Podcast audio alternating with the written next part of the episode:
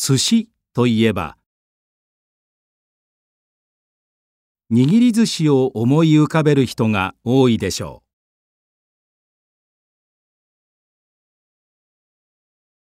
う。しかし日本の家庭では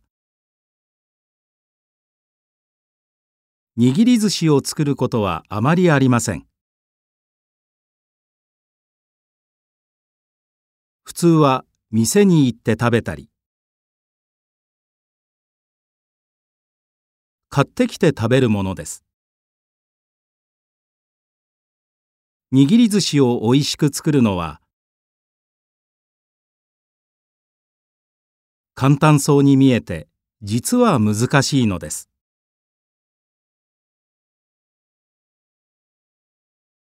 家庭でよく作られるのは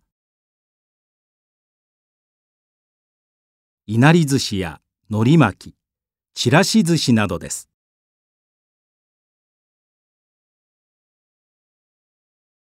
また人数が多い時のおすすめは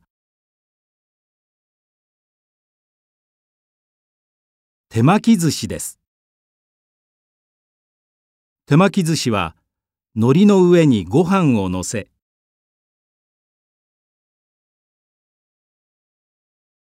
その上に好きな具をのせて自分で巻いて食べます。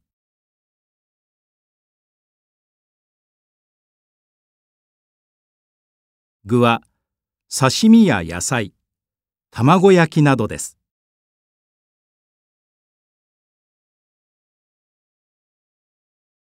自分で自由に作ることができて楽しい上に。